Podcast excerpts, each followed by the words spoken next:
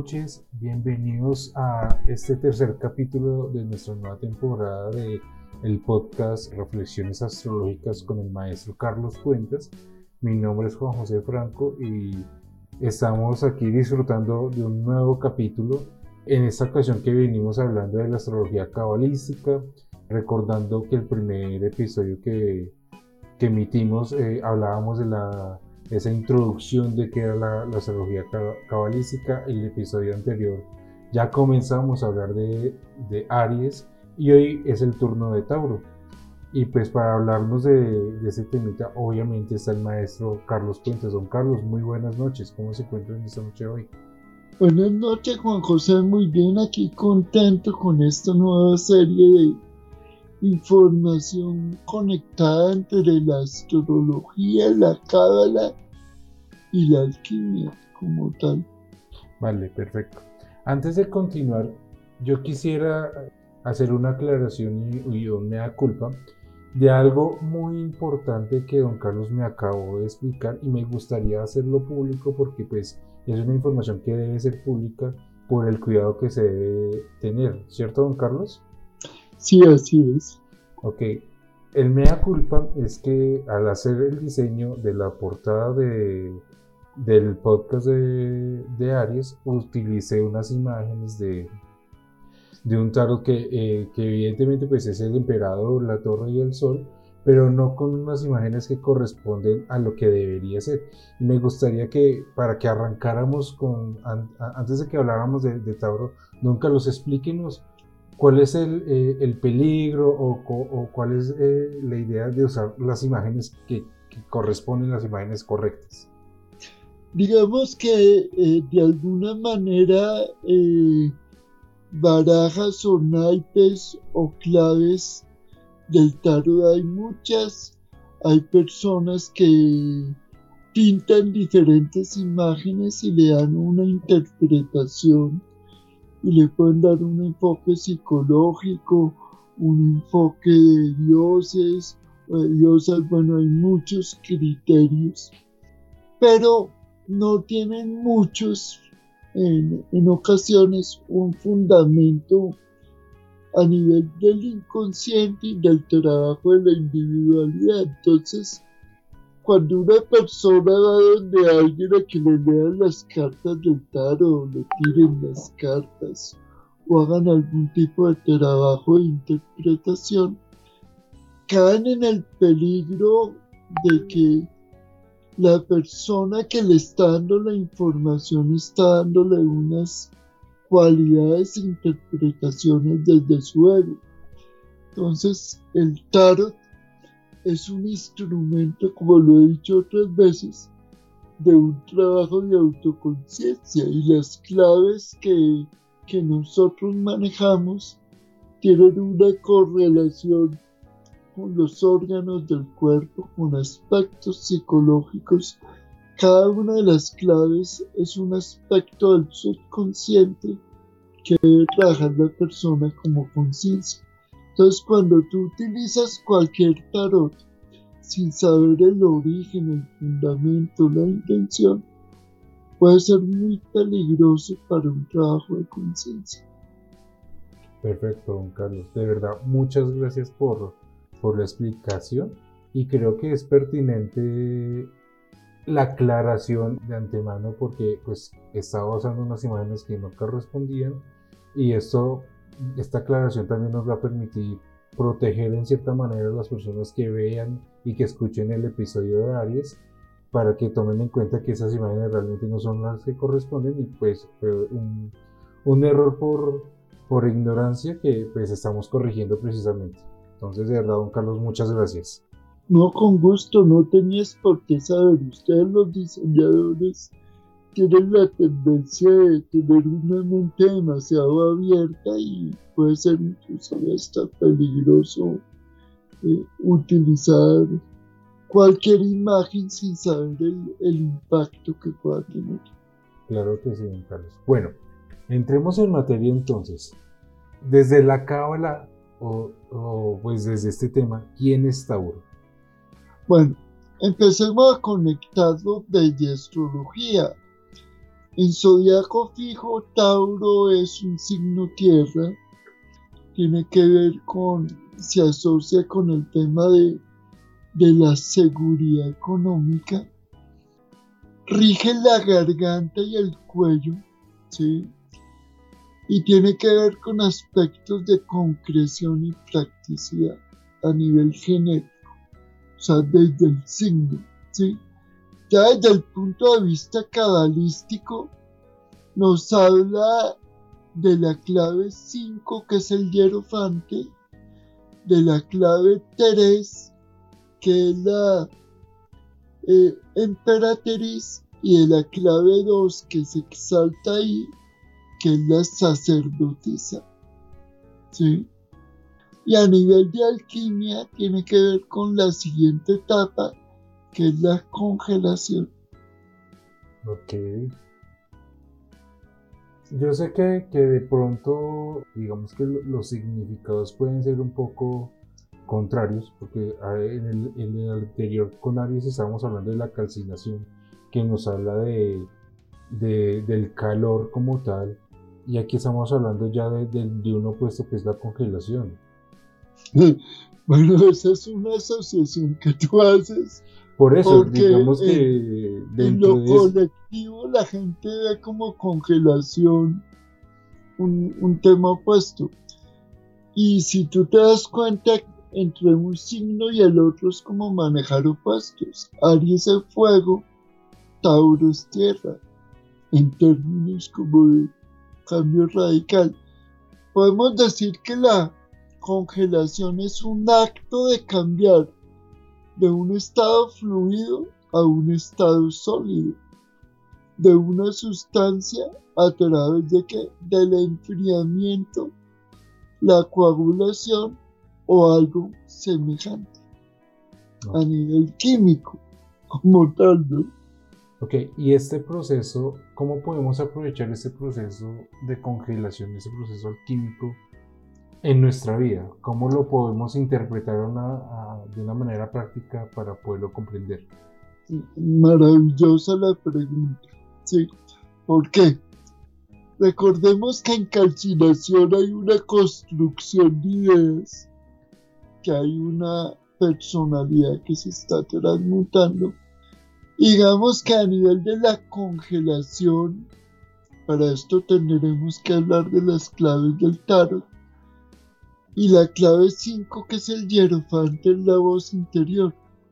Esa voz interior del hierofante no se puede llegar a esa intuición sin haber tenido una etapa previa de visualizar objetivos y metas y tomar acciones. Ahí es donde ven la correlación del tema. ¿Sí? Haber una visualización de objetivos sin que posteriormente esos objetivos se concreten. Entonces en la etapa de congelación yo hago un proceso de incorporación de esos deseos concebidos claramente como unos modelos de expresión concreta. Y esa expresión concreta ha sido producto de una imaginación previa creadora basada en algo que quiero conseguir. Ok. Me gustaría que nos hablaras un poquito de la imagen, eh, el hierofante, que tú dices que es la voz interior. Aquí en la imagen yo veo como... Lo voy a, lo voy a describir como lo veo, ¿sí? Sí, exacto. Veo, veo como a un rey y como a dos consejeros que le hablan cercanamente. Perfecto, bueno, mira, me encanta porque tú que no tienes conocimiento del tema, es como el común de la gente. Entonces, el hierofante que viene de una imagen como si fuera un papa, o un, sí, eh, y los consejeros son, pues en términos genéricos y populares, como sus discípulos tiene que ver con la autoconciencia y tiene que ver con la subconsciencia, con el manejo del deseo y de la ignorancia. Entonces, sí, perfecto. Eh, sí. Entonces, fíjate que la imagen no tiene nada que ver a nivel real con lo que tú creías que era. Empezando por ahí. Sí, sí, sí, o sea, lo que pasa es que uno, uno ve o uno hace una lectura, pero pues es importante también tener la guía, por ejemplo, ahorita del maestro Carlos, que nos va a ir explicando e, el sentido real de la imagen para poderlo comprender y asociar a, a lo que estamos aprendiendo. La siguiente imagen que nos puedes hablar de la emperatriz.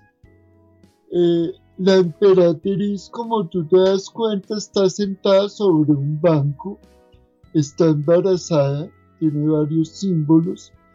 Y en la sesión pasada hablábamos del emperador y tú mismo preguntabas que un emperador pues tiene que tener una emperatriz y la emperatriz está casada y está ya embarazada, entonces está gestando nuevas realidades. De lo importante que la intuición es un elemento fundamental para que haya una nueva generación de algo. ¿Ves? Ok, lo que le voy a preguntar pues viene también de, lo que se nos había enseñado eh, eh, en tiempos anteriores cuando hablábamos puntualmente de Tauro, de que Tauro venía a simbolizar mucho el tema material, de materializar las cosas y veo que eso también se está comunicando a través de, de esta parte cabalística. Claro, porque es que no puede estar desconectado lo uno de lo otro.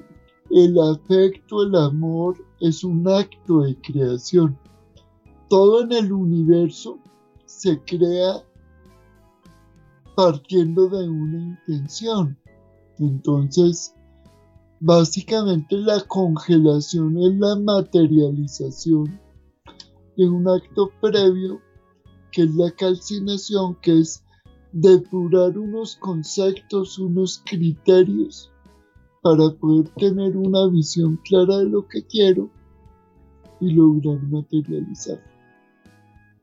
Bueno, y con la siguiente clave, que sería la, la, eh, la sacerdotisa tiene que ver con estados de la subconsciencia. En la subconsciencia se crean muchas de las realidades que tiene la persona. Pero fíjate que voy a unir todos los criterios para que te des cuenta de una cosa. Cuando yo estoy formulando nuevos modelos para poder expresar nuevas realidades, ¿cierto? Tengo que tener primero una imaginación creadora en la cual tengo una intención de lograr algo para poder incorporar esos deseos y materializarlos. Suena muy cotidiano. ¿sí? Tú dices, quiero cambiar de carro, quiero cambiar de casa, empiezo a, a imaginarme cómo voy a hacer ese logro, si voy a pedir un crédito, si tengo ahorros, bueno, ahí empiezo a hacer creación.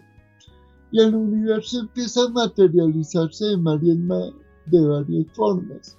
Entonces tengo que formar un nuevo modelo que exprese eso que quiero lograr. ¿Cómo quiero lograr ese cambio de casa, ese cambio de carro? ¿De qué manera lo voy a materializar? ¿Sí? Para ello tendré que crear una imagen de aquello que quiero muy concreta. Esto lo han utilizado desde hace muchos años en las teorías de motivación de pinta el carro en Mercedes-Benz y visualícelo y bueno, hay una cantidad de teorías que hablan de cómo hacer este tipo de cosas, de trabajar con el subconsciente. ¿sí? Digamos que todos los coaches motivacionales utilizan mucho esta información sin saber, de dónde viene. Entonces, todo este proceso de formación de modelos maneja tres zonas en el cuerpo. A ti que te encanta ver tanto el tema médico. El centro auditivo en el cerebro está conectado con el centro de la luna y el cuerpo pituitario y esa conexión se da en la garganta, que es donde rige Tauro. Entonces, cuando yo materializo las cosas a través de la voz y de la intención, en el cerebro hay cambios y cambia la realidad. Ahí estamos ya expresando este tema. Eh, y para seguir avanzando, don Carlos, bueno, ¿qué significa para, para Tauro en este caso o cómo se manejaría el tema de los colores? Y estamos hablando, pues en el caso de Tauro, estamos hablando del rojo anaranjado. El rojo naranja, que es un color intermedio, o sea, el rojo naranja maneja eh, unos tonos que te llevan a que a concretar, a materializar. ¿sí? Acordémonos que el primer color de, de Aries era el rojo, ahora viene el rojo naranja y cuando lleguemos al tercer signo que es Géminis, llegaremos al naranja. Entonces fíjate que los colores van cambiando. Parten de los, de los colores originales, después se sacan los seis intermedios y esos seis intermedios dan los doce con los, con los otros seis eh, que son como gradualidades del color. Entonces el rojo naranja permite materializar.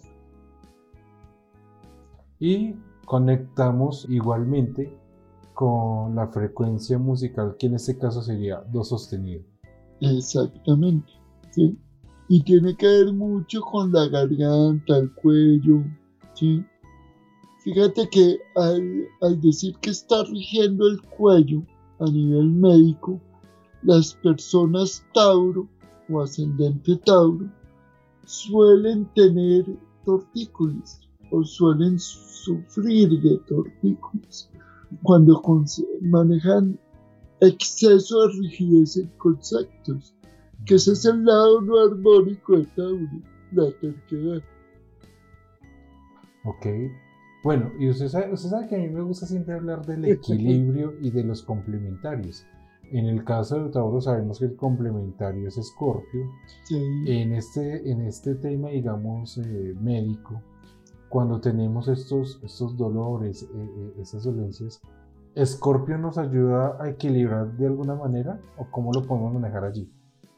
Ahí va a depender de, de la carta individual de cada uno porque las zonas de la salud, cada persona puede tener un signo diferente. Pero en términos generales, para no entrar como a hacer lectura de una carta ni mucho menos, el exceso de rigidez que tiene que ver con, con tierra, con Tauro, con el cuello, con el triángulo que se da entre los hombros, el cuello y ¿sí?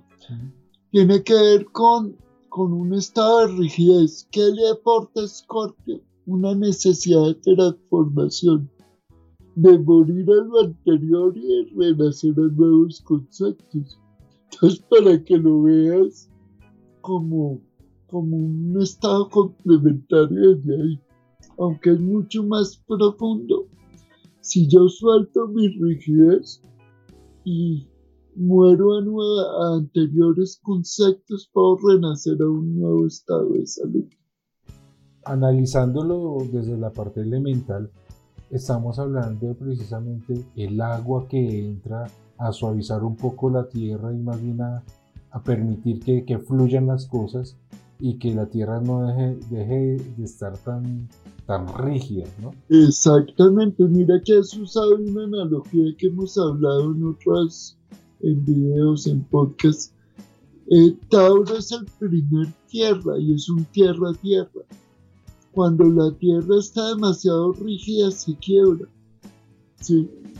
Y ese es el lado no armónico de Tauro. El exceso de pragmatismo que le invita, que, que le invita a ver que las cosas tienen que fluir. Aquí de pronto como ya para ir, ir terminando con el episodio de Tauro y, y, hablando pues de ese equilibrio también del que estamos hablando porque es que Mm, como usted mismo nos, lo ha explicado, Tauro nos está invitando a materializar. ¿sí? Y conceptualmente el, o, el significante pues, de cada una de las claves nos dan esas características para lograr esa, ese estado de congelación que es la materialización de la que estamos hablando. Pero también estoy viendo, dentro de lo que usted nos está enseñando, que no podemos irnos a un extremo de la característica de Tauro, a esa rigidez propiamente hablando, sino que hay que ser muy conscientes también que para que nuestra materialización se, se dé, hay que permitir eh, el flujo de las cosas. Sí, míralo, vamos a verlo desde la energía de los planetas asociados con las claves. La luna en Tauro se exalta, que es lo mismo que estamos hablando de la clave 2 de la sacerdotisa. Entonces, ¿qué pasa? La luna es la sensibilidad. Cuando mi sensibilidad es demasiado radical y no utilizo la practicidad, me vuelvo terco. Sea, estoy manejando ideas subconscientes de rigidez conceptual y ahí es donde genero tensión.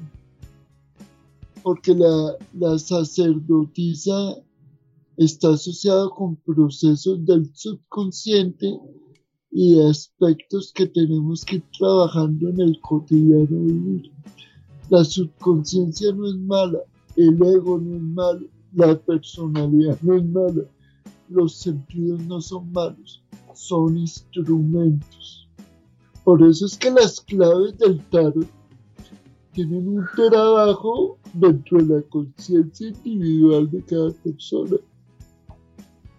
Bueno, don Carlos, de verdad muchas gracias por la explicación. Aquí ya estamos cerrando el capítulo de Tauro creo que nos queda una... Fue bastante, fue un poco más corto que el anterior, pero eh, la información bastante nutrida y también una invitación para que de manera consciente empecemos a analizar la información que hemos recibido. Obviamente cada uno en su casa, si tiene la oportunidad de, eh, de tener su propia carta astral, verificar dónde tiene a Tauro y empezar a, a conjugar pues esta información para sacarle provecho, ¿no? Sí, claro. Eh, realmente la cábala, la alquimia, las claves del tarot son instrumentos de autoconocimiento y si se usan con sabiduría pueden dar mucha comprensión. Si se utilizan de manera irresponsable por el morbo o la curiosidad, nos pueden meter en muchos líos pero pues eso tiene que ser ya un acto de conciencia de cada persona. Bueno, y en este caso, por ejemplo, las personas que, que ah, evidentemente tienen la curiosidad de entrar a estudiar, pues, o de conocer un poco más este mundo, evidentemente pues está la invitación eh, con el maestro Carlos Puentes, tenemos nuestras redes sociales y los canales abiertos para que entren allí, pregunten si quieren una asesoría o si de entrada quieren estudiar de una manera más profunda la astrología cabalística, pues por allí se pueden comunicar con nosotros por las redes sociales principales que tenemos, que es Facebook, Instagram, YouTube, Twitter, LinkedIn. También está la página web carloscuentos.com. Por cualquiera de esos canales estaremos muy atentos a recibir sus preguntas, sus inquietudes o también si de pronto quieren registrarse para realizar eh, eh, el curso de, astrología cabalística con, con, el maestro Carlos Fuentes. Entonces, eh, de verdad, muchas gracias, don Carlos. Y también importante lo que usted nos, decía, es, es, importante que las personas que entren en ese mundo por curiosidad tengan una guía correcta, ¿no? Sí, claro, digamos que a veces uno, la experiencia es necesaria y por ley de correspondencia a cada quien le va a llegar el que tenga que darle la información. Y uno tiene que partir de la base de que el que da la información está actuando de buena fe. ¿sí? Entonces, a veces no todo el mundo tiene la información adecuada y transmite una información de acuerdo a lo que ha comprendido o ha percibido.